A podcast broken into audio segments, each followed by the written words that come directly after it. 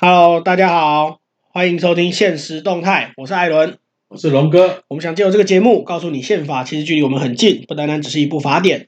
我们将透过社会动态与时事议题，告诉您宪法在我们生活周遭其实处处可见。嗯，今天是第十八集，十八集了。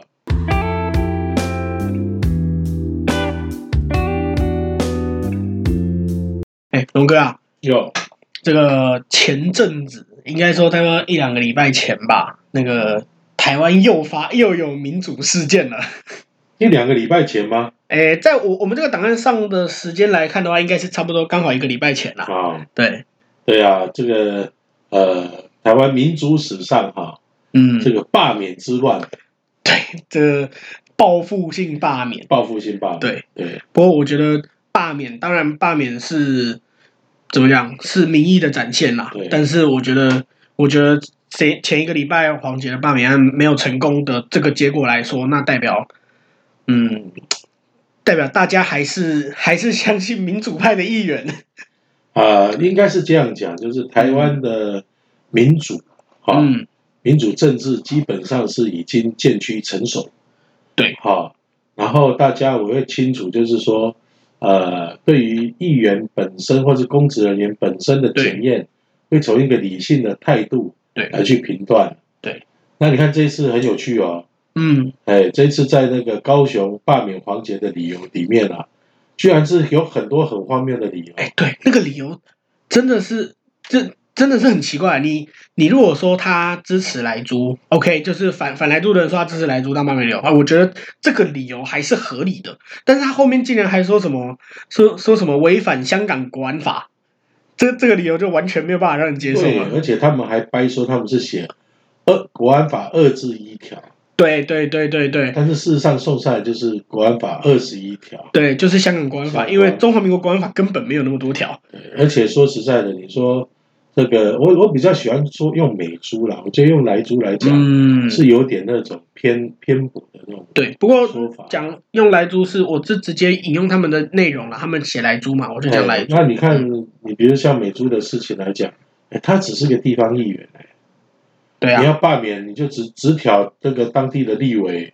许志杰就好了、啊。对啊，因为这个这个东西要不要过是立委的责任啊。所以你真的要罢免就罢免许志杰。记得这一次的这个高雄的罢免好像是场笑话。这个不管先不管它叫美猪还是莱猪好了，进口猪肉这个议题就是卫福部管，卫福部是谁？是中央单位。那你你要罢免一个支持进口美猪的议员，那你你你为什么要去罢免罢免一个地方议员呢？他根本管不着这件事情。这件事情，他就完全就是中央级的事情。那你你大可罢，你大可去发动罢免许志杰啊。所以我是觉得，就是说这种罢免的闹剧哈，应该要告个段落了。对，但还没啊，还没嘛哈。对，因为在黄杰的前两周，那个王浩宇嘛，他对他他是被罢免掉，不过他他他被罢免有其他的背后的问题啊。他他自己个人可能讲话相对。相对口无遮拦一点，这些就是人缘不太好的部分。那当然，当当然，这这也造成了最终他被罢免的结果。那我相信绝大多数的人，绝大多数的议员不是这样，就是至少不会口无遮拦。那那在这样子的情况之下，我相信接下来后面的后续的罢免的罢免之乱，应该还有第三轮、第四轮啦。那我相信应该也不会也不会成功啦。对啊，嗯、像这次黄杰的罢免案哈。你看啊，这个不同意票破六点五万，对啊，而且还是创这个二十六年来最高啊。对，好，它是史上第二高。哎，对，史上最呃，对，我们我们先补充一下啊，史上最高的罢罢免不同意票，那个那那个人也很有名，那个被罢免的人也很有名，他叫洪秀柱，在一九九四年吧，我记得是一九九四年的时候，对，那个时候那个时候洪呃就是。同时罢免好几个，那个洪秀柱啦，然后那个韩国瑜啊，对，那个时候的韩国瑜就是我们大家，对，我们大家在罢免韩国瑜的时候说韩国瑜以前就被罢免过一次，没有成功。那其中的洪秀柱的不同意票数到六万五千多票，比黄杰多一点点，这个是史上最高的罢免反对票的票数。那黄杰是第二高，那也是二十六年来最高，已经真的也是写历史，代表。真的大家都都认为他不应该就这样子被罢免掉。其实呃，在投票之前，我也我有跟一些也是关心这事情的朋友大概在聊。嘿，那时候我就跟他们讲说，嗯，要罢免黄杰可能很难。对，因为黄杰基本上他在呃年轻选民方面哈，对，社会形象基本上还不差。对对对，还真的不差。那所以这次这个票数开成很也是蛮接近的啦，对，真的是蛮接近的，六六万多嘛，哈，对对，六万多对五万多嘛，差一万票。基本上，呃，我们从政治的角度来看，这有点是一种所谓的意识形态的这样的一个对决，出来就是五五开嘛。那呃，个人是这样觉得，就是说，台湾实际上已经是一个很成熟民主社会哈，对，那大家应该珍惜这样的结果。对，而不是说，哎，打着民主反民主，对，啊，对，打着民主反民主，那只会侵蚀台湾的一个民主政治的稳定。龙哥，我们将我们现在讲这些话，如果被韩粉听到，他就会说，为什么韩国瑜被罢免的时候你不说这些话？韩国瑜被罢免的时候，事实上来讲，韩国瑜是做了很多很方面的事情。对，而且而而且这些都是有民调去，你你看民调就可以证实，黄事前的罢免黄杰的民调。就就确实黄黄杰的支持度确实是高，但是罢免韩国瑜之前的民调，那韩韩国瑜的民调就是就是烂到烂到有剩。我觉得就是说，呃，每个政治人物他都背负着选民的期待，对，好，还有一个社会责任啊，所以呃，任何的公职哈，或者是任何的这种，尤其牵涉到政治方面的这种工作者啊，我比较喜欢用政治工作者来称呼，对，这比较贴切，啊，他们。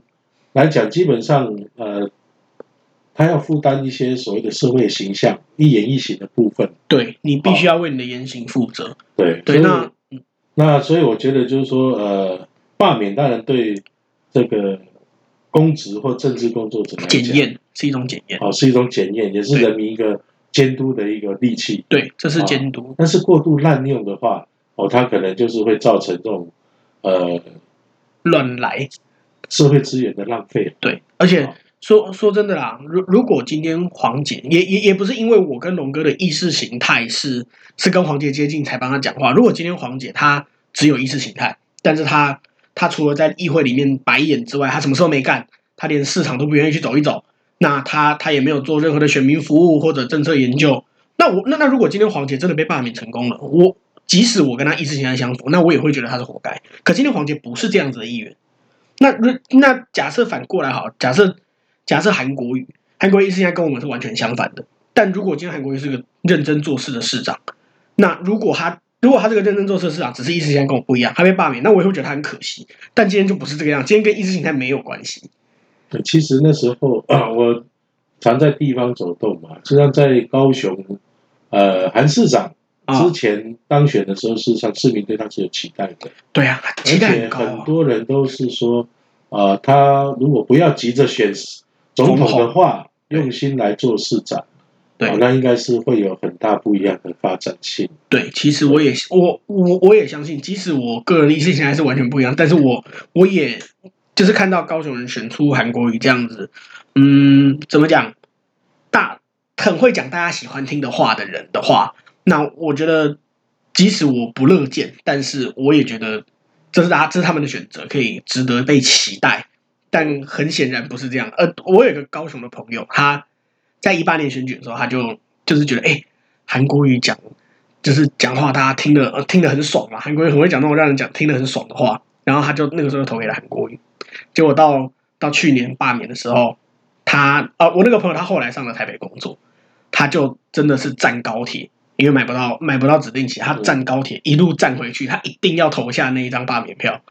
他在他都跟我说他在赎罪。对，而且事实上，整个的这个韩粉跟就是成也媒体，败也媒体了。对，真的就是你追逐媒体，然后甘愿为媒体所操作啊，那可能一时可以获得一些政治利益了。对，但是事实上，当媒体丢弃你的时候啊。哇，那个效应也是非常的大。对，所以不管是不管是什么什么领域啊，不不一定是政治人物，踏踏实实做事，真的还是还是最重要的。对，你你你都每个人都有机会红，但是红了之后要怎么样？不要大头症，怎么继续稳扎稳打做下去？这才是最重要的。厚度。对，好了，既然我们讲到媒体，我们要讲另外一个最近很流行的东西，叫 Clubhouse。Clubhouse，Clubhouse，对，Clubhouse 啊，就是要进房间开房。哎，对对对对对，你开房间了吗？没有没有，这这个这这个虽然。虽然 Podcast 没有黄标啊，但我们的开房间也不是那个意思。就如果大家是拿 iPhone 的话，应该应该最近有这个 Clubhouse 也算之乱吗？我觉得也看到到 Clubhouse 之乱了。就是就是它是一个语音聊天平台，就是你在房间里面会有主持人，主持人可以把人拉进拉进讲者群里面，然后可以跟大家互动。你看哦，我才前几天哈、哦、才看到这个，哎，FB 有人在讨论这个。哎，龙哥，你有玩吗？呃，我刚刚进去的时候，今天就看到新闻了。哦，这个这个可，我们待会要讲的东西，我我们先我们先卖关子，我们先聊一下 Clubhouse，先卖关子，什么新闻，我们两分钟后再说。对，哎，所以龙哥你有玩吗？我没有玩。哦，我那个时候我前阵子刚好有朋友给我邀请，然后我就进去晃了一圈，哎，蛮有趣的，就是里面有很多很多人在聊不同的议题啦，像我有朋友做研究区块链的，就是有看到好多的群组都在讲比特币啊，因为像。那个特斯拉的马斯克，他他前前几天也丢了，也也开说了一句话，说我要买一大堆的比特币，什么比特币就开始飙涨。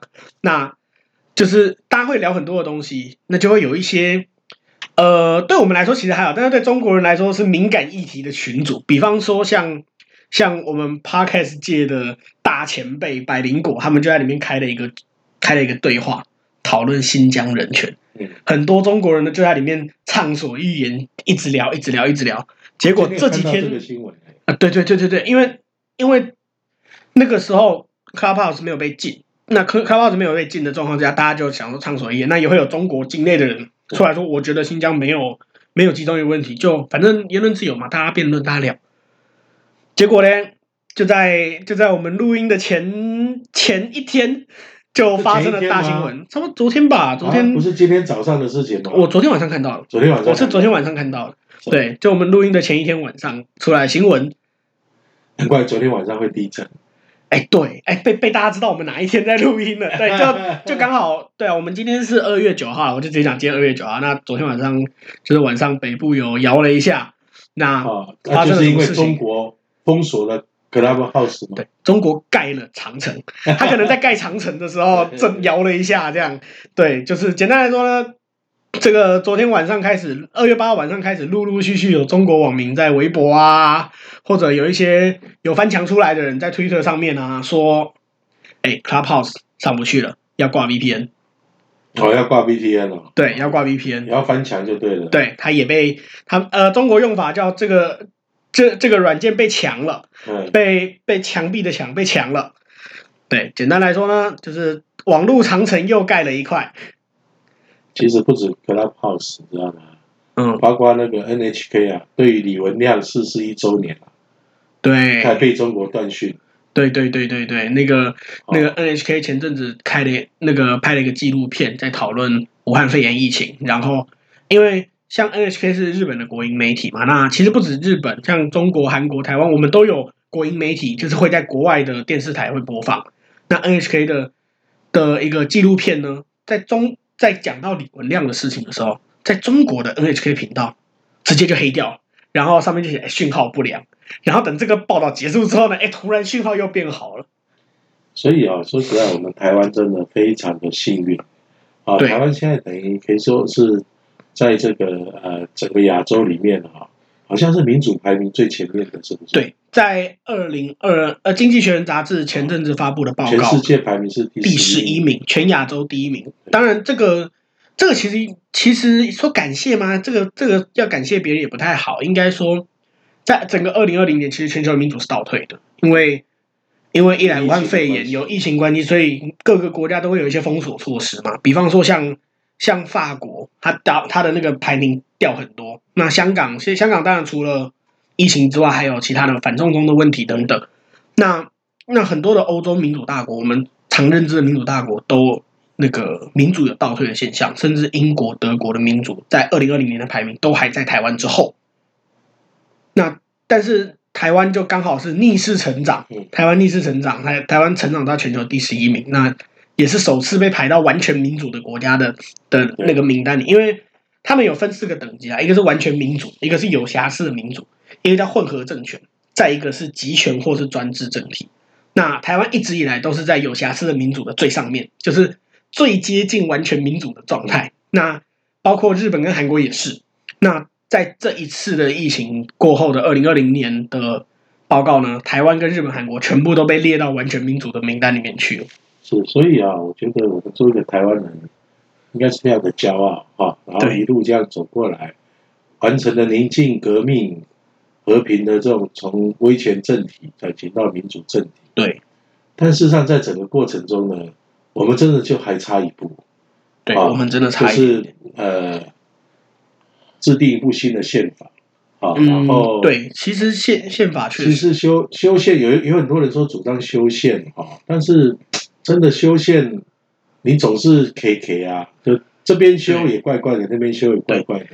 再就是说，哎，你那个呃，你对于国家领土的部分啊，是不是要这个统治权的治理权的部分，是不是要不要讲清楚，把它明确化？对，啊，而且我们知道，就是说，呃，李登辉先生在一九九零年宣布动员戡乱临时条款呃状态结束的时候。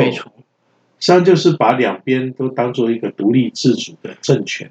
对，我们在两边在实，就是等于实质上承认两边两国论家嘛，就是两个国家。实质上的两国。那我们现在有很多东西还是在模糊的状态。那既然你看哈，在这次台湾它排名到这个全世界民主的这完全民主第十一名，而且第十一名。对。可是回头看看我们的这个国家的根本大法宪法，却。感觉到到处残破不堪，对，所以我觉得作为一个台湾人，我们为我们的民主成就骄傲，那一定要在这个基础上啊，你觉得我是鼓励啦，我一直都鼓励我们的年轻人啊，好，尤其是呃这三十年在一个很稳定的这种宪政秩序底下成长，对，哎，你们更有资格哈，他们更有资格来写一部属于哈这个世代的新宪。不过说真的，如果讲讲制宪，可能很多人会觉得太硬什么。但其实说真的，我们我们现在在台面上就已经在讨论修宪。那修宪跟制宪，其实其实说真的，就只差只差最后那薄薄的一面墙而已。那既然讨论到修宪，那为什么不顺便讨论制宪？不是说一定要制宪，也不是说一定要修宪，而是这两个东西，我就我会认为这两个东西其实更更可以一起拿出来讨论。如果最后讨论出来大家要修宪，那那也没关系啊。这就是这就是大家的，就是你，就是我觉得不应该因为现在大家都在修宪了，所以我们就就决就决定把另外一种做法的选项可能性就把它抛弃。对，这个东西其实是可以可以拿出来讨论跟考虑的。对，所以我常常就举例那个南非的例子啊，对，啊，黑白种族冲突，对，你看那个仇恨结了多大。对，哎，可是呢，他们在一个呃，为了就确定一个国家要共同和平的啊，对，在南非这块土地上共同的发展，对，哎，他们就找寻一个啊彼此能够接纳的方向，对，啊，制定一一部新的宪法，对，啊，完全的包容，那国家就走上一个新的方向，对啊，所以、啊、这个也是国家定位的问题啦，对，对啊，所以我们从。黄杰的罢免，到中国的这种这种封对网络的封锁、言论的封锁、资讯的封锁，啊，到我们所讲的，啊，我们希望这个台湾的民主能够继续的深化巩固，对啊，这个东西才作为一个有尊严的民主国家，对，好，那这是我们的期待，对。好啦，那在节目尾声，还是要跟大家说一下，目前我们节目的上架平台有 Apple Podcast、Spotify。SoundOn、KKBOX 还有 Google Podcast。如果您喜欢，欢迎帮我们点五颗星，或是留言跟我们说说您的看法。好，我是艾伦，我是龙哥，现实动态，我们下期见。